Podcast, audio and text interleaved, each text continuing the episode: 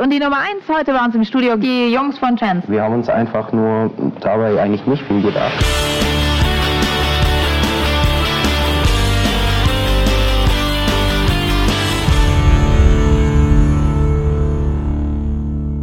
Herzlich willkommen beim Podcast Möchtegern Rockstars. Manu, wie geht's? Gut, und selbst? Heute ist wirklich ein neuer Tag. Ja, ich wollte es gerade sagen. Heute wirklich ohne jegliche Illusion einfach ein neuer Tag. Tatsächlich. Und ähm, wir haben jetzt ganz viele neue Eindrücke. Wir haben auch unsere Folgen angehört. Ja. Wir haben sogar ein Intro. Ja. Und da warst du so lieb und hast mich als oder hast was rausgeschnitten, was wirklich sehr, sehr peinlich ist eigentlich. Also wenn ich jetzt nicht den Abstand dazu hätte, dann müsste ich mich dafür schämen. Ich tue es aber nicht, weil darüber reden wir ja. Aber ist schon krass, oder? Also die Idee war von Flo, hey, kannst du nicht irgendein Statement aus einem Interview fischen, was so ein bisschen darstellt, was wir heute kritisch hinterfragen würden? Und ich habe nicht lange suchen müssen. Du hast wirklich äh, perfekt, perfekt getroffen, hast du das. Ich habe da wirklich durchgeskippt und nach 30 Sekunden, ah, mal schauen, was der Flo darauf antwortet. Nix. Ich muss so lachen. Weil es ist so wunderschön, dass diese, die, äh, die junge Dame ähm, auch unseren Bandnamen kontinuierlich falsch ausspricht. Ich glaube, die war ein großer Fan. Äh, die hat immer Jensen gesagt. Ja. Wie sind wir eigentlich zu dem Namen gekommen? Jensen. Ich fand ihn ja immer blöd. Weißt du warum? Ich mochte den Namen Jens nie. Und ich habe Jens natürlich immer gelesen, wenn ich Jensen gesehen habe. Und das Lustige ist, mein Vater, dem ich immer erzählt habe, meine Band heißt Jensen, war absolut davon überzeugt, bis heute übrigens, dass Nils Jens heißt.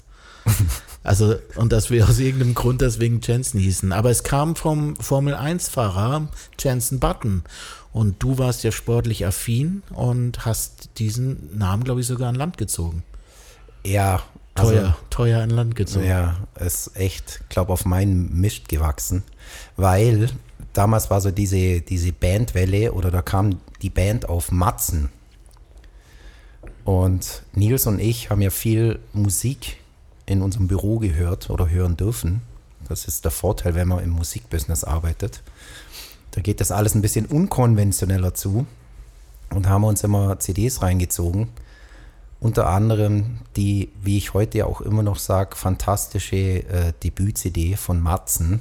Wir waren da großer Fan. Wir haben halt wirklich uns da ein bisschen angelehnt. Haben irgendwas gesucht, was so, was so eigentlich nichtssagend ist, aber doch wieder cool klingt. Wir hatten einen Proberaum in so einem Industriegelände. Ja. In Allach. In Allach. Und unten stand, glaube ich, sogar in unserem Bandraum Windkanal. Und ich fand das, ich glaube, ich habe das damals vorgeschlagen. Windkanal Wurde natürlich cool gewesen. komplett abgeschmettert. Das war zu uncool. Ich finde den heute noch gut. Ich habe meiner Tochter gesagt, als sie gefragt hat, wie sollen wir uns denn nennen? Ich so, ja gut, das müsst ihr natürlich selber wissen, aber Windkanal wäre noch frei.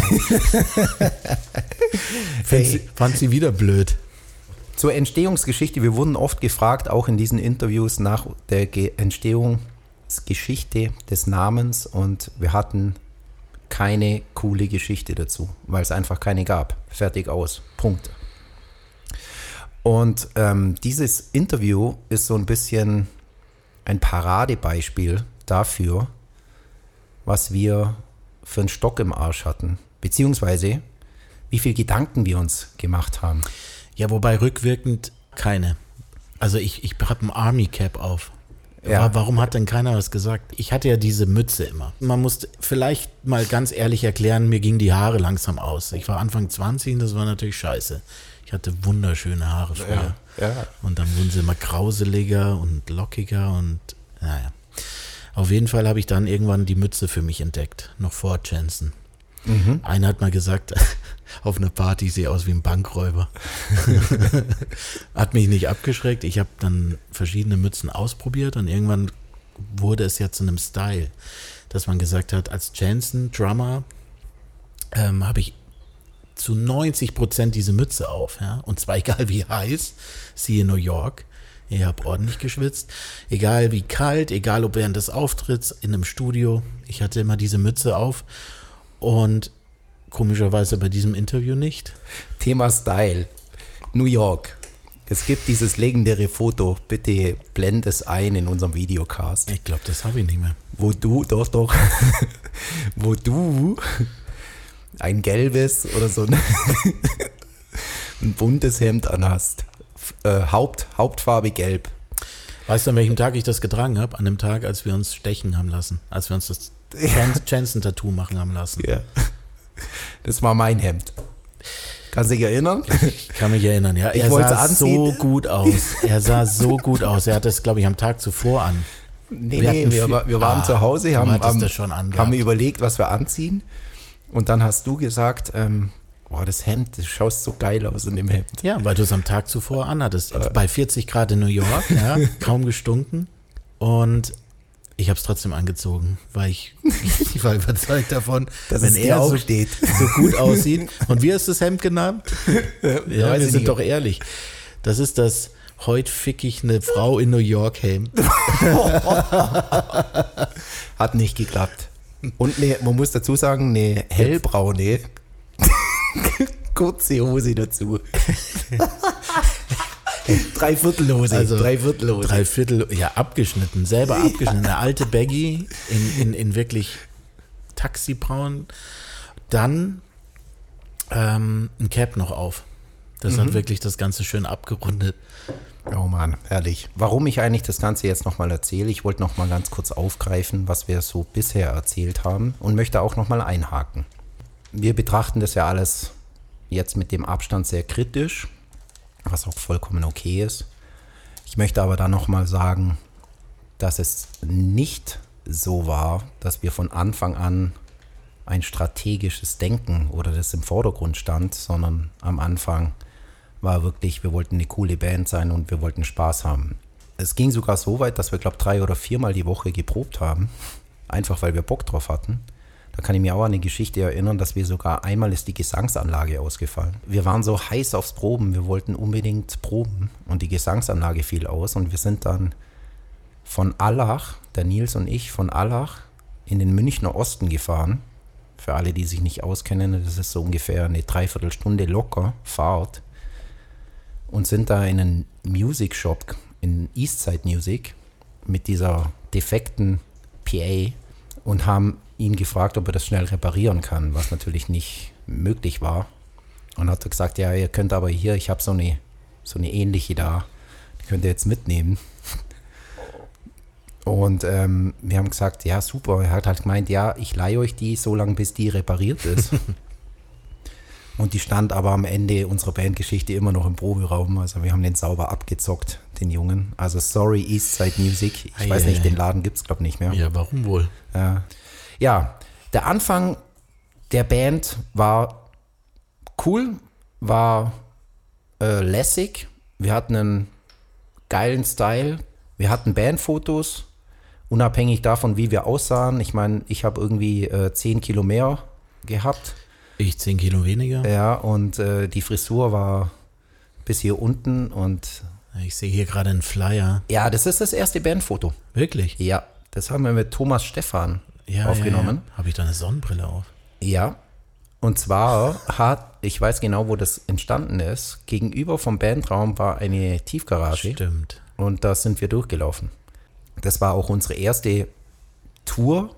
Neun oder zehn Konzerte, grob überschlagen. Und wir hatten hier unsere Release-Party am 16.04. im Keller in München. Mein Gott. Ja, da kann man genau sagen, wann die EP rauskam. 16.04.2006. Typisch deutsch, Fragezeichen. Ich sehe gerade über Beispiel, ja, genau. über dem Jansen-Logo steht der Slogan für laute Mädchen in versauten Galaxien. Und der kam von dir. Und du hast ihn aus einer Suchmaschine für Sprüche, das weiß ich noch. Ja, das war der Slogan Maker. Der Slogan Maker. Der Slogan Maker hat mir diesen, ich habe glaube ich Mädchen versaut und sowas eingegeben, dann hat er mir das rausgespuckt und du fandst ihn sensationell. Ja. Du bist ausgerastet. Überragend. Das ist geil, das ist geil. Das war, Du, ich fand ja auch mein Aussehen damals super. Also. es war halt der Zeitgeist. Ich Fertig. weiß nicht, ob das der Zeitgeist war, solche weiten Hosen zu tragen und dann oben ein XXS-Shirt, was ich damals noch tragen konnte. Ja, keine Ahnung. Von XXS auf XXL. Ja. Aber fühle mich einfach wohler. Ja, ja. Das ist wie in der Homer Simpson-Folge, wo er immer dicker wird, von zu Hause aus arbeitet und nur noch diesen Poncho anhat. Kennst du? Oder was? Ja, ja, wo er den, den, den Hahn an die Tastatur Piep, stellt. piep, der immer die eine Taste drückt. Aber worauf ich jetzt eigentlich ähm, gern noch kommen würde, war tatsächlich diese kleine Tour, weil das sind echt ein paar Auftritte dabei gewesen, die man quasi als legendäre Abende bezeichnen kann. Aber guck mal, wir beginnen im Orange House und spielen zwei Monate später im Feuerwerk daneben. Ja. War aber der Sprungbrettwettbewerb. Okay, gut, das ist eine andere Kategorie. Wenn man zu einem Wettbewerb eingeladen wird oder sich einlädt, Sich anmeldet in dem äh, Fall. sich anmeldet, dann spielt man das natürlich mit. Haben wir Ja. gewonnen? Nee. nee. Also, Wir sind aber ins Finale gekommen und äh, wurden am Ende Zweiter. Was haben wir gewonnen? Ähm, das weiß ich nicht mehr. Wir haben uns aber unglaublich drüber aufgeregt, dass wir nur Zweiter geworden sind. Es gab eine Fachjury. Ich weiß jetzt leider nicht mehr, wer da drin gesessen ist. Aber ich kann mich erinnern, dass das Feedback damals schon das war. Ihr seid eine richtig geile Liveband. Von eurer Energie her, wie ihr das gemacht habt, war das wirklich, hättet ihr gewinnen müssen. Was aber uns das Genick gebrochen hat, war das, dass wir damals schon anscheinend, also nach dieser Aussage, bei dem ein oder anderen Jurymitglied angekommen sind, als wäre es sehr durchdacht und sehr durchgeplant. Man muss dazu sagen, dieser Sprungbrettwettbewerb im Feuerwerk war ein relativ alternativer, in Anführungsstrichen, Musikwettbewerb. Da hat auch eine Band gewonnen. Ich weiß nur, Lee Harvey and the Oswalds. Jetzt fällt es mir ein. Sagt mir wieder was. Das war damals eine richtig coole Band und die waren total abgedreht. Ähm, die Instrumentierung, das weiß ich jetzt nicht mehr, aber es war wirklich ähm, spannend, weil die total abgefahrenen Sound gemacht haben. Und dagegen standen wir dann mit unseren Songs, die eine relativ klare Struktur hatten. Mainstream. Ja, schon in die. Richtung Mainstream Ja. waren. Das hat dann natürlich die abgefuckten Indie-Jurymitglieder gelangweilt. Ja? Genau, das, Das heißt, fanden es sie, ging das fanden nicht sie immer zu, nur um die Musik, es ging auch ging auch da schon natürlich um, die, um, um das Image, um die Ja, Außenwirkung. wie verlogen eigentlich, wenn du bedenkst, dass Lee Harvey und the Oswalds bestimmt auch nur ein Image mit ihrem abgedrehten Dasein da pflegen und nicht immer so sind. Klar, soll, soll natürlich jetzt keine Kritik sein an Lee Harvey und the Oswalds. Nee, Viele sondern Grüße. an der Jury, ganz klar. Wenn ich wüsste, wer da drin ist, würde ich jetzt vorbeifahren und ihn aufs Maul hauen. den, den Platz 1 hätten wir verdient gehabt. Wir waren so gut und ich habe es auf Video. Ja, stimmt. Ich komme nochmal zurück zu dem Tourflyer. Ich sehe da nämlich schon Da kannst du wieder- dich nicht lösen. Nein, weil die Tour war wirklich witzig. Diese Vier-Tagestour, was da war, Lörrach, ähm, Isny und so weiter. Das war zum einen sehr witzig, weil da war der Martinho noch dabei. Ja, Martinho hatte ich ja schon mal erklärt in einer Folge, ist aber wahrscheinlich jetzt vielen entfallen. Der hat mich damals ähm, als Ansprechpartner reingeholt zu dem Casting zu Elite East, warum ich überhaupt dann zu Jensen kam. Und Martinho war einer der Bläser, Trompete bei An Elite East. Anbläser, oder? Trompeter bei Elite East und später war er unser Fahrer nebenher, hat es gern gemacht, hat seinen, ich weiß nicht mehr welchen, aber es war ein weißer Bus Richtig, zur ja. Verfügung gestellt und dann durften wir mit ihm immer fahren und das war natürlich cool. Wir hatten gleich mal zu Beginn Fahrer, später nicht mehr. Ja, genau. In der Hinsicht sind wir voll eingestiegen. Da hat man noch ein richtiges Team. Es waren halt gute Freunde, muss man sagen. Er war sehr, sehr engagiert, um anderen zu helfen, immer. Ich glaube, er hatte auch viel Spaß daran, rauszukommen. Der hat sich auch ein bisschen ums Merchandise gekümmert. Wir hatten Genau, ja noch ja. nicht viel, aber eben die EP und so. Für uns war er damals ein guter Typ, äh, weil er wirklich viele Dinge übernommen hat, die wir alkoholisiert vielleicht nicht mehr hätten machen können. Und er hätte es nicht machen sollen und hat es trotzdem gemacht. Es war so, dass das Hotel oder die Pension, wo wir untergebracht waren, die war ein Stück weg von, diesem, von dieser Location. Ich weiß nicht mehr, wo es war. Irgendwann heißt es, wir fahren jetzt und der Martino fährt. Es war aber so, kann man vielleicht jetzt auch sagen, er wird jetzt vielleicht auch nicht mehr strafrechtlich verfolgt. Deswegen. Nee, er war einfach betrunken. Und er hat aber, er hat sich wohl gefühlt und äh, dazu imstande gefühlt, diesen Bus zu fahren. Und es ging erstmal so los, dass wir losgefahren sind und irgendwann der Beifahrer, ich weiß nicht mehr wer, neben dran saß, sagt, ähm, da gab es noch keine Navis, logisch. Wir mussten den Weg irgendwie im Kopf haben, ausgedruckt. Und irgendwann sagt dieser Beifahrer auf einmal jetzt rechts. Und Martinho fährt einfach rechts. Also in ein Feld rein. Es war Winter. Es Alles war war, Winter, voller genau. Schnee. Genau. Alles war weiß. Hätte ja Genau. durchaus rechts gehen können. Und da war mir klar, wir kommen aus dem Feld jetzt nicht raus. Sind wir stecken geblieben. Genau, wie sollen wir jetzt da rauskommen? Ja, alle lachen sich den Arsch ab. Und ich denke mir nur so, fuck. Und dann kam, haben wir nur Autolichter gesehen hinten. Dann hatten wir Schiss, dass das die Bullen sind. Ja. Weil wenn es die Bullen gewesen wären, dann ja, Hätten wir keinen Fahrer mehr. richtig. Und das waren aber nicht die Bullen und wir haben dieses Auto wieder rausbekommen. Dann fahren wir zu der Pension. Martinho parkt rückwärts ein, völlig unlogischerweise oder unnötigerweise. Und irgendjemand, der mindestens genauso dicht war, weist ihn ein und erklärt ihm, wie weit er nach hinten fahren darf. Und vergisst aber, also die Wand war ja weiß, Ja. der Schnee war alles weiß, das Auto war weiß. Ja. Und derjenige vergisst halt einfach zu sagen, stopp. Und er fährt halt volles Gerät In die dieses- Pension. in die Pension rein. Wir kommen bald vorbei zum Streichen. Und wir waren auch zweimal in Österreich. Hatte Nils nicht Durchfall? Nee, das war ist nie irgendwann. Grünenbach. Wirklich? Ja, ja. Das war wieder was anderes. Ja. Okay, die Geschichte müssen wir einwerfen, da werden wir eh nicht mehr hinkommen. Was macht man natürlich, wenn man einen Auftritt hat und permanenten Dünnschiss? Ja. Erklär's mir. Ja, ja, ja. Aber man Was muss die vorweg, Lösung? man muss vorwegnehmen. Warum begibst du dich überhaupt in diese Situation, dass du dir den Arsch oder dein Arschloch mit einem Gaffertape zuklebst, dass für den Fall, dass was rauskommt, also der Dumpfiff, dass er nicht in der Unterhose landet während dem Auftritt. Wie kommst du in diese Situation? Trotz Dünnpfiff, weil das für uns eine, eine hohe Gage war. Ja. 600 Euro. wir haben gesagt, das können wir klar. nicht, das können wir nicht äh, sausen lassen, ja. Und äh, Nils hat das knallhart durchgezogen. Auf welchen Ein äh, Auftritt ich noch ganz kurz eingehen möchte. München Tollwut SZ-Zelt. Oh Gott.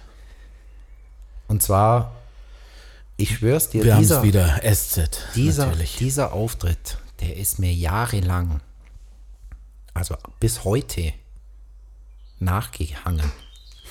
Und zwar war da diese Organisatorin von diesem Event und es gab eine Lautstärkenbegrenzung. Kannst du dich erinnern? Ja, ich glaube von 90 Dezibel, was Genau. so laut ist, wie wenn du klatscht. Genau. Die haben quasi dein, äh, deine, du musstest mit diesen, mit diesen Sticks spielen, die, diese Holzsticks, diese Brush-Sticks oder wie heißen die Dinger? Rods, glaube ich. Oder? Rods, genau, Ja, ich. Rods. Aber ich habe ja nie mit denen, also ich habe die ja immer nur gehabt, um in so einem Fall sie einsetzen zu können und immer gehofft, dass dieser Fall nicht eintritt, weil wir waren eine Rockband und plötzlich sollte ich einen auf Jazz-Drummer machen. Das hat mir so gestunken. Ja, da waren wir auf jeden Fall sauer, weil das war nicht unsere Ich habe mein, Attitude. mein eine Snare so weit abkleben müssen, weißt du es noch, dass die irgendwie Meter Ja, ja. dick Tape drüber Das hatte war Wahnsinn. immer noch zu laut. Das war Wahnsinn. Und die stand immer hinten und immer, mm, mm, nee, ich weiß noch. Ja, die standen hinten mit einem Messgerät Ja.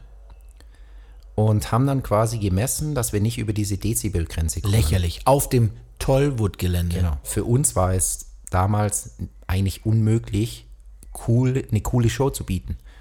Weil Wir hatten zu Rockmusik, zu. Rockmusik gehört einfach Lautstärke und äh, das Feeling. Und deswegen bin ich auch an diesem Abend noch mit dieser Veranstalterin aneinander geraten. Und diese Veranstalterin ist eine wichtige Veranstalterin in München für meine Agentur damals. Ja. Die haben viel mit der gearbeitet, logischerweise. Und es ist für Bands eigentlich grundsätzlich immer cool, auf dem Tollwood zu spielen. Jetzt nicht im SZ-Zelt, sondern man braucht halt diese Connections. Und diese Veranstalterin hat dann ein paar Tage später meinem damaligen Chef mehr oder weniger mitgeteilt, dass sie mit mir nicht mehr arbeiten will oder nicht mehr sprechen will und ähm, dass sie, dass ich ein sehr arroganter Mensch bin. Da bin ich wahrscheinlich dezent ausgeflippt. Und ich habe durchs Mikro dann während des Auftritts gesagt, hey Leute, wir haben hier eine Dezibelbegrenzung von 90 oder was weiß ich. Bitte applaudiert mal so laut ihr könnt, weil dann sind wir schon bei 128. Und das haben die Leute natürlich auch gemacht und ja, es hat sich so ein bisschen hochgespielt. Über Man bucht einfach. sich nicht Jensen, wenn man es nicht erträgt, dass der Schlagzeuger ein Becken hat und eine Snare Drum. Genau, Punkt. genau. So viel dazu. Aber komm, einen schieben wir noch rein. Hier, Fanpost. Wir haben wirklich Fanpost bekommen. Moin, moin Manuel, tata, hallo. Habt ihr jetzt tatsächlich mal geschrieben? Habe zum Beispiel am Wochenende bei meiner Tante einen uralten Kerzenständer umgehauen, der damals 100 Mark gekostet hat. Und der ist in tausend kleine Teile. Also wir hatten sehr viel ähm, Lesestoff, der uns brennend interessiert hat. Aber im Nachhinein muss ich sagen, das war am 28.02.2007, zweiter Geburtstag meiner Tochter. Ich wollte es gerade sagen, das kommt nämlich, Das ist, ähm, oder diese, diese Art von Fanbriefen haben uns äh, zu Zeiten dieser Tour, von der wir gerade gesprochen haben, nicht erreicht, sondern später, gell? viel Das später. waren so diese, ja, Killerpilze. Genau. Über die Killerpilze, über unsere Auftritte im Norden und so haben wir viele Fans gewonnen, die dann auch, ja, wirklich noch Briefe geschrieben haben. Ich meine, es würde heute wahrscheinlich gar nicht mehr passieren. Das finde ich fast schon wieder oldschool romantisch. Mega. Auch wenn ich keine Ahnung habe, wer du bist, aber Wie heißt sie denn? Oder er? Lars. Steht da kein Name dran.